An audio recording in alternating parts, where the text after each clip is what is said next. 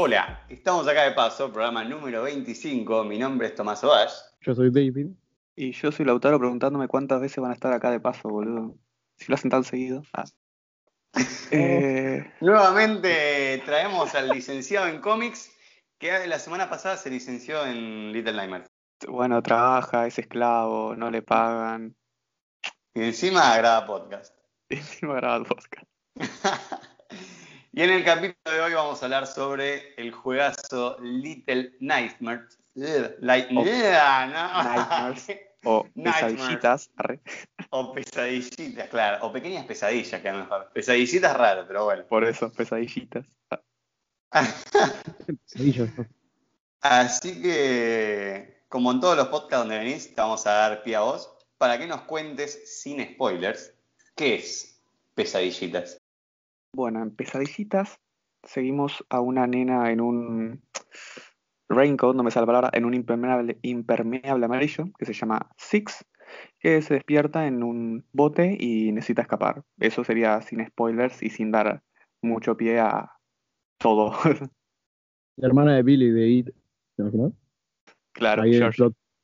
A ver, entonces eso es un resumen muy, muy básico, pero escapar de un barco Sí. así. de- ah, bueno, es no que no sé, es que no sé cómo decir, tipo, tiene que escapar de monstruos, tiene que... eh, no puedo darlo sin spoilers, ah. Cu- cumplió con la consigna, es un resumen, ya está. Es un juego, listo. Eh, Es un juego, bueno, tienen razón, es un juego de rompecabezas en el cual eh, vamos a tener que matar, eh, escapar, cortar electricidad y que no nos escuchen. Así sería más que nada. Y comer, y comer mucho. Ah, claro, ah, o sea, juego. este, este juego es un juego de plataformas que viene siguiendo, si bien no es del mismo estudio, es muy similar a juegos como Inside o Limbo. Tienen esa misma estética, ¿no? Este juego en 2D, pero que en realidad podés moverte por el mapa. Entonces es- es- está bueno. eso. Bueno, sería eso básicamente. Es un juego medianamente de terror, onda se califica como juego de terror, pero no asusta como tal, onda. No, Yo me cagué en, en el jefe final, pero porque soy un maricón, pero no, no da miedo. ¿Posta te, te dio miedo el jefe final? Sí, boludo. No, no, estuve como dos horas pasándome eso. Ah. O sea, o sea, o sea, no te dio miedo ni el conserje, ni los gemelos, ni los. Ah, un no- ciego de mierda, cocineros con máscara y etc. Ahora, espera, Pero- espera, espera, espera, espera, espera. Vamos, vamos a, a- vamos a hacer una alerta de spoiler. ¡Alerta de spoiler! Vamos a ir explicando. Primero me gustaría hablar de. Yo creo que dejaría a Six, el personaje principal, para lo último. Y hablaría del punto fuerte del juego que para mí son los monstruos. Hay que decir que eh, está Little Nightmare, que es el juego que vamos a hablar hoy. Hay un DLC. Y también Claro. existe una precuela, que es un juego para teléfonos, que se llama eh, Very Little Nightmares, ¿no? ¿Correcto? Sí. Así que dicho esto, vamos a ir saltando de juego en juego hablando Para completar e toda la historia y hacerlo Claro, hablando e intentando explicar esta historia que nadie sabe bien a ciencia cierta qué mierda se trata, ¿no? Porque es un juego muy... eh, que no te explica nada, es un juego que sobre todo no hay diálogo, pero Claro. para nada, o sea... Todo lo que sabemos es por sugerencia. Se sugiere que pasa algo, pero nunca se explica, porque como dice Tommy, no hay diálogo en todo el juego. Sí, sí, no, no, no hay diálogo. No, directamente yo creo que las únicas letritas que ves es tipo play. Porque, Claro. O sea, después, eh, y también todo por, por, por ver, ¿no? Porque si bien en el juego no hay diálogo, hay muchos, muchos secretos y muchas cosas así dejadas por el mapa para que uno saque conclusiones, ¿no? Claro. Y bueno, claramente más se descubre mediante eso. Ah, y también, eh, cierto, gracias David, me hiciste acordar, hay un cómic, hay cinco, ¿no? Eh, me mataste, creo que son cuatro o cinco issues, así tipo grapas, son chicos. Así que si quieren leérselos, pueden. Son cortísimos. Sí, están pirateados por ahí por internet. Ya vamos a ir eh, a la marcha, ¿no? Durante la marcha, eh, hablando un poco de la historia, pero me gustaría empezar por los villanos, estos monstruos, preguntándoles cuál es su favorito. Si- si- con uno se tienen que quedar. El que más cagazo o mal rollo, como dirían, le- les diga. Vamos, Hmm. estos son todos los villanos. No explicar, sino bueno, mencionarlo. Tenés primero a la sanguijuela, esos bichos que se esconden en la oscuridad, que están como en petróleo o algo así. Tenés al, al ojo que todo lo ve, que te congela al toque, te, te, convierte en piedra. También está el Shoes Stalker o el monstruo de zapatos, que es un monstruo que te sigue como en un mar de zapatos, valga la redundancia. Que no lo vemos. Gemelos, eh, los cocineros, el conserje, el de los brazos largos, los comensales, los gordos que parecen como cerdos, y la geisha, o una oiran, lo que sea. Eso es el primer juego. Después los demás juegos creo que hay también alguno que otro villano en, el de celular, hay unos cuantos en el DLC, y en el cómic creo que aparece como un antagonista más, la sombra y el viento del norte, o el viento del este, no me acuerdo cómo se llama. Sí, un viento. Eh, sí, la cosa es así, en, el DLC aparece uno de mis villanos favoritos hasta ahora, que es, eh, la traducción sería como la abuela, que es un ser que en un momento, la cosa es así, el juego transcurre en un barco inmenso, gigantesco, llamado Las Fauces, que es un barco submarino, por así decirlo, es muy raro. Eh, en el DLC jugamos con Seven, que es un chico también de ahí, ahora vamos a explicar bien qué onda que hacen los pibes ahí metidos. Pero en un momento llegamos a una parte de las fauces que está toda inundada y es una vieja de mierda que vive en el agua y es como re tétrica, pues, no sé, encima es una vieja pálida con los brazos y los dedos largos, así como que, no sé, turbina. Después tenemos... Pobre vieja con los eh, largos, boludo. Pobre vieja, Después en el juego del teléfono hay uno que se llama el costurero, ¿puede ser?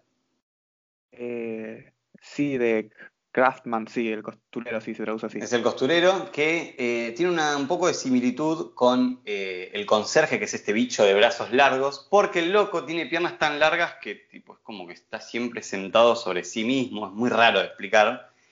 Está, tiene como, claro, como su, pierna pasa hasta casi la altura de su cabeza y después se dobla. Y después dobla y vuelve a bajar claro. piso.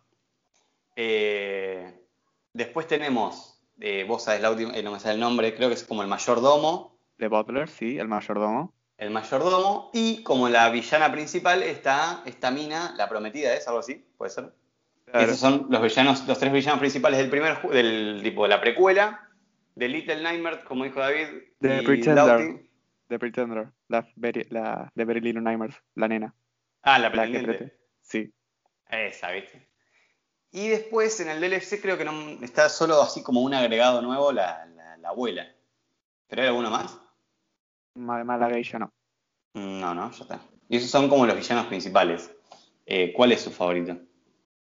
Mira, sinceramente de Pretender me encanta mucho el diseño, pero la muerte, las muertes que genera me parecen muy simples, tipo, no tortura ni nada. La mina, para los que no saben, al ah, simplemente tocarte, te deshace, como que te desintegras como te convertís en polvo, básicamente. Y si bien me parece repiola, me parece un poder medio simplón. No me mete miedo. En cambio, los otros villanos, como por ejemplo la geisha que te levanta y te ahorca o el ojo que te petrifica, me parece más, más imponentes. Pero mi corazón va para, para The Craftman, el, el costurero, me encanta. Está sentado, se mueve con las manos, es, es un capo. El diseño, el diseño da alto miedo, boludo. Mucho miedo al diseño. Igual a Instagram, eh, a Instagram vamos a subir la foto de todos los villanos, así que. Claro, para que nuestras descripciones no crean cualquier cosa. A mí me encanta el conserje y los, eh, los gemelos. Son favoritos, amigos. Qué, qué cagazo cuando están cortando carne, los gemelos carniceros y el ciego, el conserje, que nunca vas a estar seguro porque siempre tiene esos brazos tan largos, o sea, te va a agarrar por las tuberías, por encima de los muebles, en los ascensores. El hijo de puta encuentra siempre un punto ciego para, matarte, eso me encanta. ¿A vos, Tommy? No, no, yo ya lo dije, la, abuela, me parece tétrica, la vieja, que es como, encima ves cómo sale de abajo el agua, no, no, no.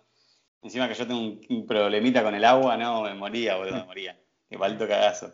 Después, eh, así como, bueno, igual, ojo, quiero hacer una mención especial, eh, porque en los cómics hay muy buenos villanos, eh, como por ejemplo hay un, un chabón que es tipo solo el cuerpo y la cabeza tiene llena de tentáculos, después hay uno que se llama La Sombra, que ese es el encargado de llevar a los niños a las fauces, después está el viento del norte. Hay, hay muchos villanos, porque este mundo es gigantesco. Ahí les iba a decir algo.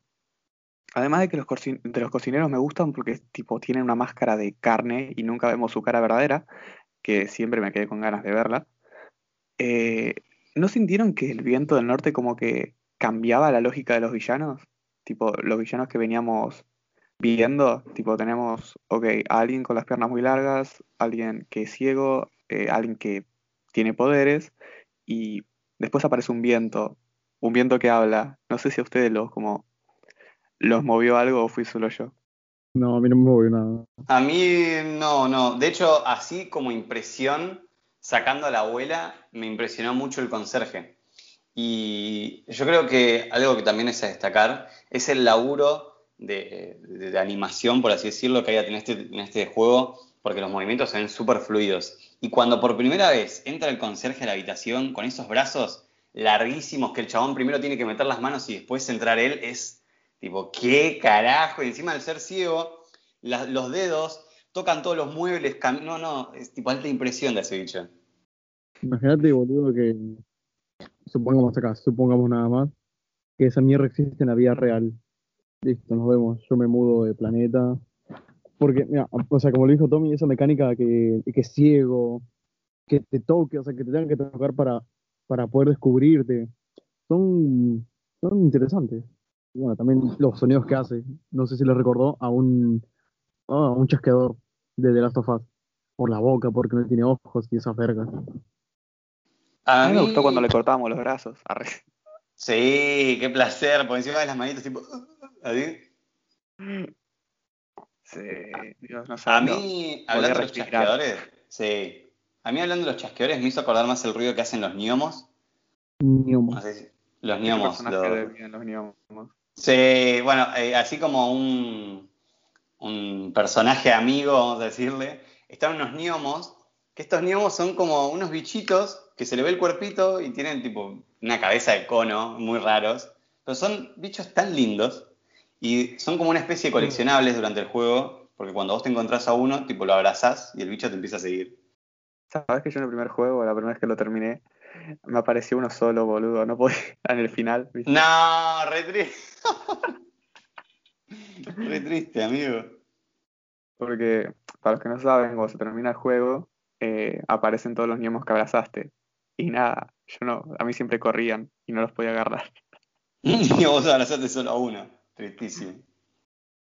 Porque aparte el juego tiene eh, dos coleccionables, por así decirlo, que uno sería, no, tres en realidad. Abrazar a los gnomos, prender las velas y los farolitos, esos que ves por ahí, y romper las estatuas de las geishas.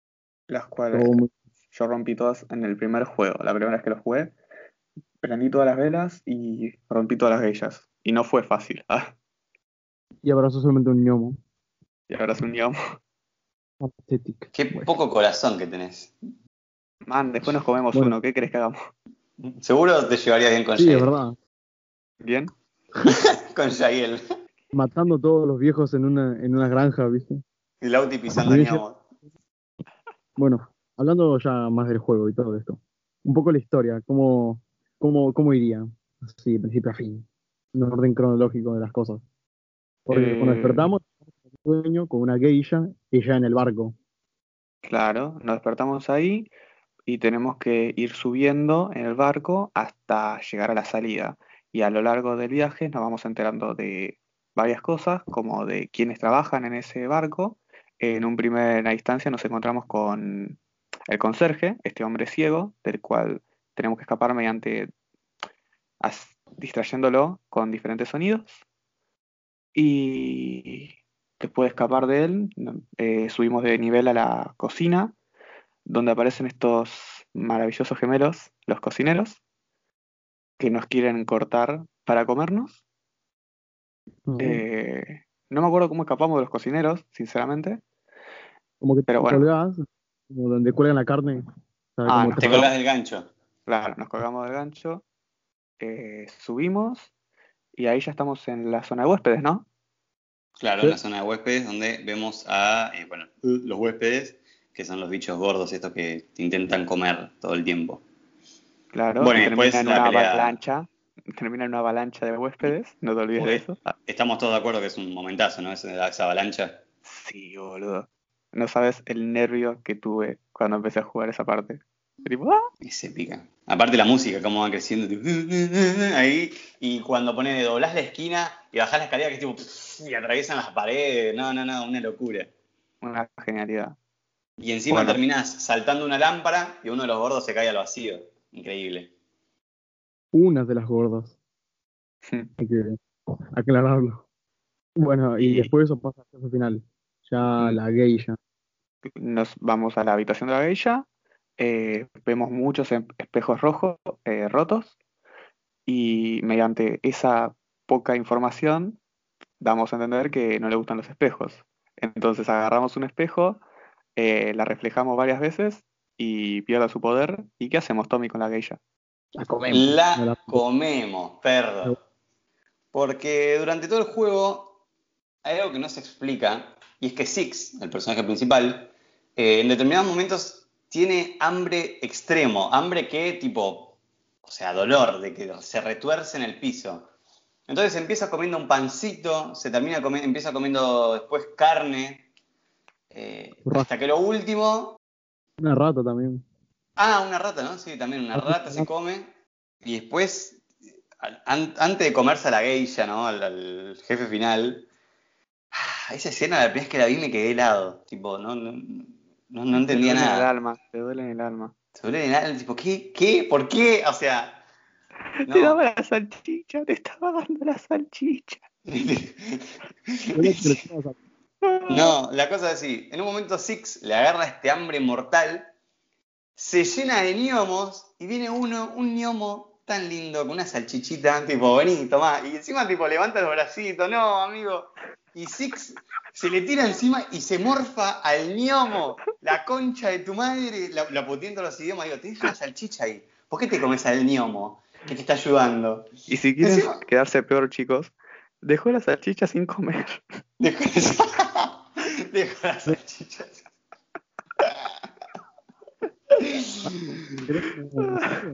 Como un momentazo. No sé, es porque es impactante, ¿no? Es un. Sí, Ah, un momentazo. Un momentazo, sí, sí, un momentazo. Bueno, eh, algo, para, vamos a decir un par de cosas. Eh, la primera, algo así como un dato de, cule- de color, es el único gnomo que no escapaba de nosotros. Y lo comió, ¿entendés? O sea, tenían toda la razón del mundo en correr de nosotros, gnomo. Ah, bueno, otro dato color iba a ser eh, que esto no me di cuenta la primera vez que lo jugué, ni la segunda, sinceramente. Eh, lo vi en un video de curiosidades. Es que cuando nos agarra esa hambre extrema, aparece una, una sombra, un personaje oscuro, con nuestra silueta. eh, Sí. Dark Six, si no me equivoco. Y aparece muy de forma flasheada, tipo muy corta, hasta la última parte, donde nos comemos a Niomo, donde aparece eh, sin titilar y se queda quieta mirando mientras nos comemos a Niomo. Y nada, no sé mucho más, Tommy. Sí, sí, no, por ahora no sabemos nada. De igual me mata el nombre Dark Six, es re de Star Wars, ¿viste? Sí. Y bueno, y por último, la última cosa que nos comemos es a la geisha, cuando la vencemos. Porque o otra vez le agarra hambre así a Six. Yo no, yo no sé qué se va a comer en el próximo, boludo. Me encanta porque pasó por, por toda la zona de comida, ¿viste? y ahí no tenía hambre. Probó pan, probó churrasco, probó carne de animal, probó carne de su carne, de su carne, carne, carne de ñomo. Y Claro. al final comió, comió- bueno, a su mamá, no sé. Es una teoría que me vi hace muchísimo tiempo que supuestamente esa geisha era mamá de Six o algo así. Mm, eso ya se quedó descartado porque sabemos que Six viene afuera. Sí, sí, por el cómic. Así que ya Claro. es la teoría. Entonces, después de comernos a la geisha esta, obtenemos sus poderes, a los Kirby. Y digo yo, si ya podía tener la velocidad de un gnomo o la habilidad de una rata. Pero justo, bueno, nos comemos a la geisha y tenemos la habilidad de, como magia negra, magia oscura, absorber la energía vital de los demás. Pasamos por el de todos los comensales, de todos los gordos, y absorbemos a cada uno. Y se nos rodea como una aura misteriosa, no sé. El viento del norte quizás. Claro. Y el juego termina. Yo creo que ese es un momentazo. Cómo se Sí. abre el ascensor y, y- y la musiquita. el- Y mientras le va sacando como el alma a todos. No, no, turbio, turbio, mal. Hermoso. De hecho, eh, hay un logro que desbloqueás, eh, que se llama como una zorrita entre lobos hambrientos. Y vos decís, eh, capaz es una estupidez, pero te lleva a pensar, ¿y por qué una, o sea, ¿por qué una zorrita y no, no sé, un conejo? ¿No? Es como, tipo... Como que está disfrazada, claro, como que pasa Claro, o sea, no es buena. O sea, no, no, o sea, sí, es como, es, un- es como un antagonista Six. Porque aparte, aparte en el cómic se explica como que cada nene que entra en, el, en el- las fauces, como que pierde la memoria o algo así, porque, bueno, después si quieren pasamos al cómic, pero no, el juego termina con Six en una isla, reflexionando, estuve bien al comer mamá, bueno, mamá, a la geisha, Mi mamá. no, me estaba dando una salchichita, no, no me estaba amenazando. Bueno, tipo, salgan, sálganse de Spotify, quiero estar solo. Six ahí, todo sad, depresiva. Que es un poco final abierto. Se Por algo va a salir la secuela. Arre. Claro, sea, Fueron precuelas. de- Sí. Bueno, me gustaría hablar un toque, acá algo, así a vos te cuento, gente. David no jugó al DLC, así que ahora con Lauti estamos por contarle el final. Y esto es una reacción, vamos a ver qué sale, ¿no? Para mí va a quedar tipo, ¿qué? Así que si juegan el DLC, genial, y si no, se van a sorprender tanto como David. En el, en el DLC, Seven, que seguimos la historia de este chico, bueno, nada, va por el medio de las fauces. En un momento eh, vemos, esto, esto no es, no es, eh, no porque sea el es menos importante, pero vemos a la geisha sin la máscara. ¿Qué? ¿O no, Lauti? Correcto. ¿Y qué vemos de esa cara, Tommy? Que es una patada en la pija, o sea, es más fea que pesar mierda descalza. Pero, para sorpresa de todos, se ve así solo en el espejo. Onda, es algo diferente a ella, puede ser que tenga una maldición o algo parecido, puesto que si bien ella tiene una cara de cera, por decirlo de una forma, a nuestra vista, al verse al espejo demuestra su verdadero ser, que es algo viejo, horrible, quebrantado. De- se parece a, un, a uno de los comensales, pero flaco. Mm, Igual me llega a pensar, o sea, esto me, me dejó tipo pensando, porque, ojo, igual este no es el final todavía. Eh, porque la geisha, si odia los espejos, ahí se estaba viendo, o sea, no me queda muy claro qué onda. tal ¿Hasta qué eso- punto le gustan los espejos?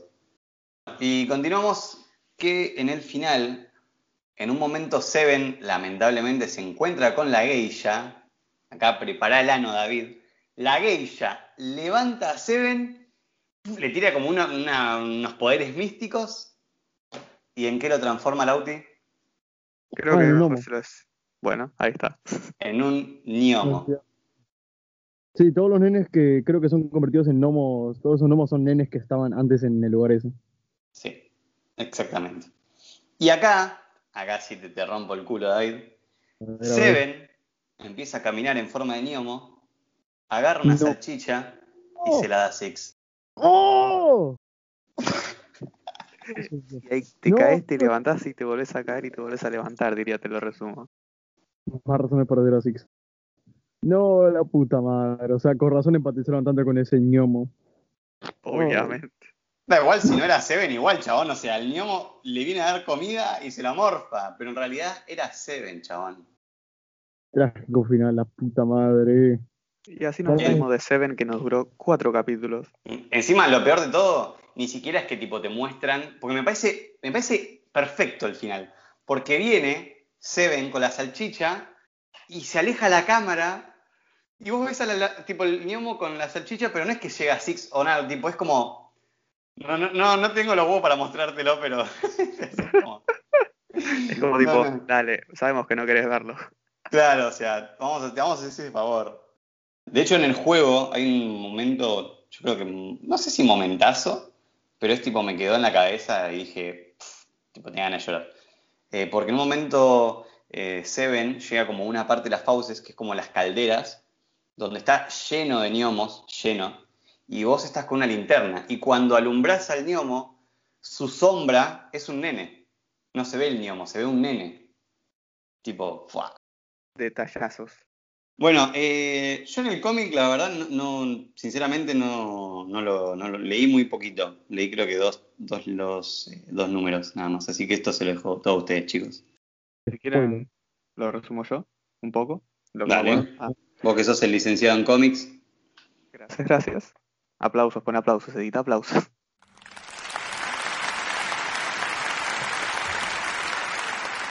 Exactamente. Ahí te tus aplausos. Muchas gracias. Eh, bueno, el cómic empieza como un intermedio en el juego, en donde Six se encuentra con otros chicos, con otros eh, impermeables de otros colores, y que le preguntan de dónde viene o si se acuerda de algo. Six no responde, pero vemos en un flashback que estaba en una ciudad y vemos como uno de los comensales en la ciudad la apunta a ella con el dedo y empieza a gritar y el resto de las personas la empiezan a apuntar y aparece una figura cuyo nombre no recuerdo, creo que es la sombra. La sombra, la sombra. Shadow. Y se la lleva y la trae a, a esta magnífica zona de Mouse. Es, es, un mundo muy raro, de hecho, en uno de los cómics, tipo los pocos que leí, eh, hay unos nenes que se ponen, ¿viste? Adelante de esos espejos que te deforman, tipo te hacen más gordo, o más flaco, más alto. Bueno, se miran en ese espejo y quedan así. No me jodas. Sí, sí, muy raro. De hecho, eh, algo había escuchado como que las fauces en ese mundo es el mejor lugar donde puedes estar porque el mundo afuera es un caos. Correcto, Emma, la frase que dicen es, creo que textualmente es, preferirías las fauces porque es el único lugar en este mundo que tiene sentido. Onda, si ese lugar tiene sentido, no me quiero imaginar el resto. Pero quiero verlo. Claro. Eh, bueno, y esa historia que es Tommy, en la que se transforman en lo que se ve en el espejo, eh, se quedan encerrados, además. Y uno solo puede escapar y terminan la fauce. Onda, no le salía una. Y después tenemos la historia de dos chicos que escapaban, un hermano y una hermana, que escapaban tanto de la sombra como del viento del norte, el cual es, va del norte o del este, no me acuerdo de dónde era el viento, el cual es un nuevo antagonista, el cual es un viento.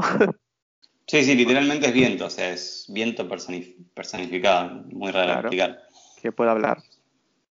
Eh, y vemos a cómo este hermano y esta hermana escapan eh, del viento del norte y eh, de la sombra, la cual parece que tiene cierta competencia con este viento del norte para ver quién se lleva a los niños, lo cual me pareció bastante interesante para ver a dónde los puede llevar el viento del norte. Capaz pueden este mostrarlo en la secuela. Es probable.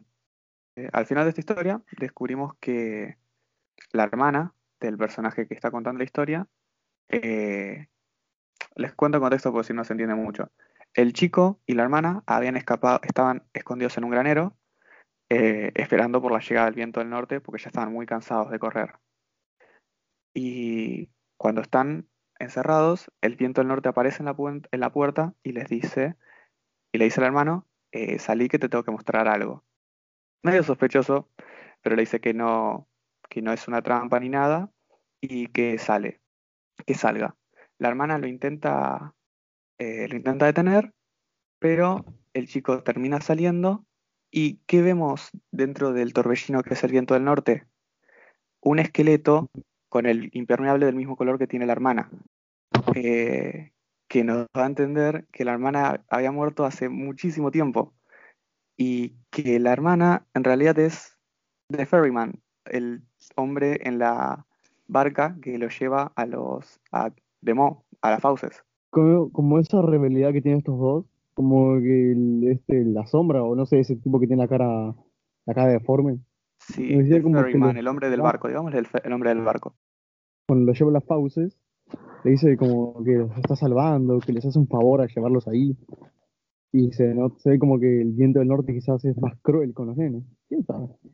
Así como teoría falopa, me gustaría agregar que, ¿qué creen que son los carniceros? como dijo Lauti, los carniceros tienen una máscara. Pero yo estoy tipo entre o no son humanos o son humanos disfrazados de gordos para que los para que los comensales no se lo coman, no sé, es muy raro, boludo. No sabría decir. La verdad para mí, para mí parecen gordos. Pueden ser gordos porque son casi todos gordos en todo el mundo.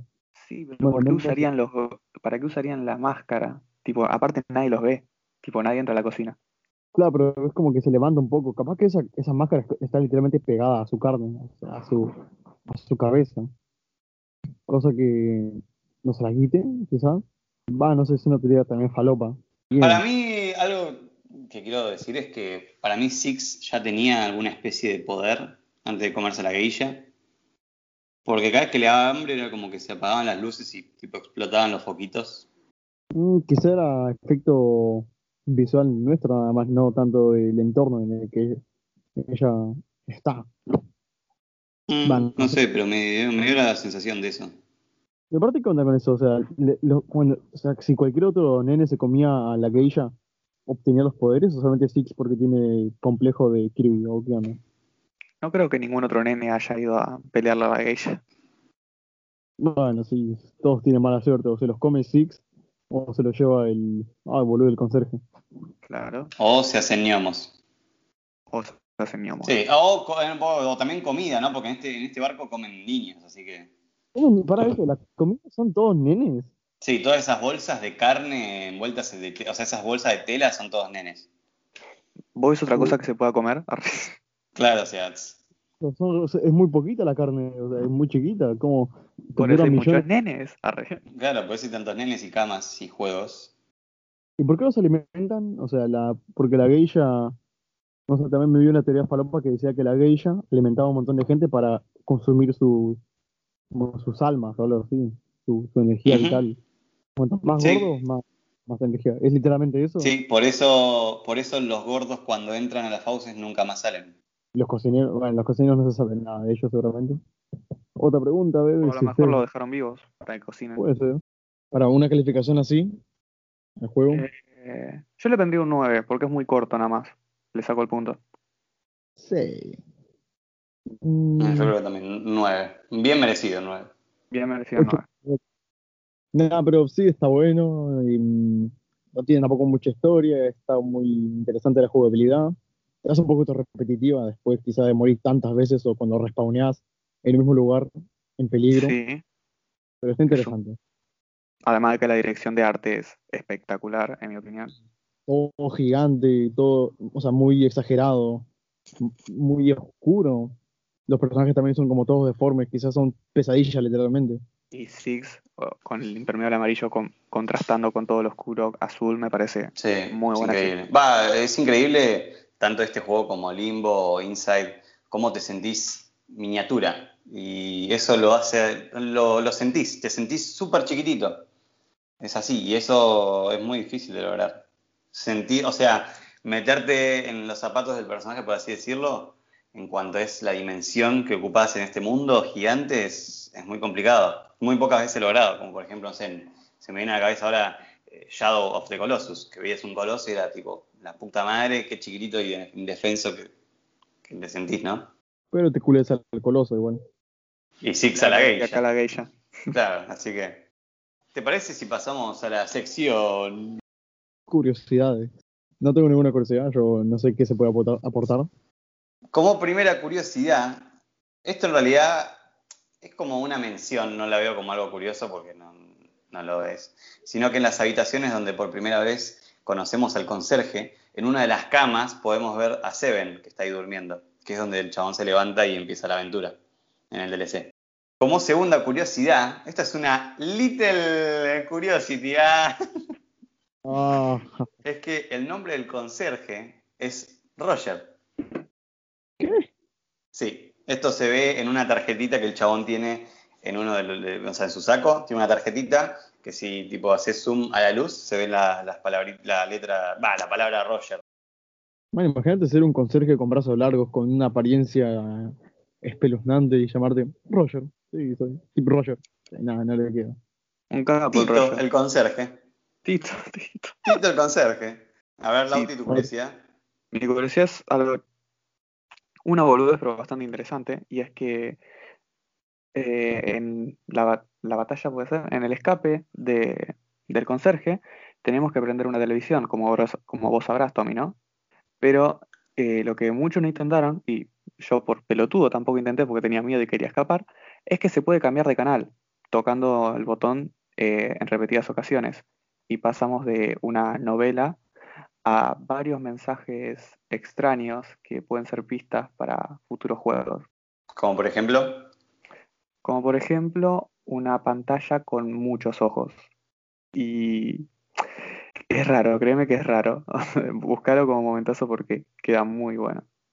Bueno, Y- eh, tengo una última curiosidad que es relacionada con esta televisión que les voy a dejar el orto ¡ja! ensangrentado. Otra vez no. Otra vez. Otra vez, no, la puta madre.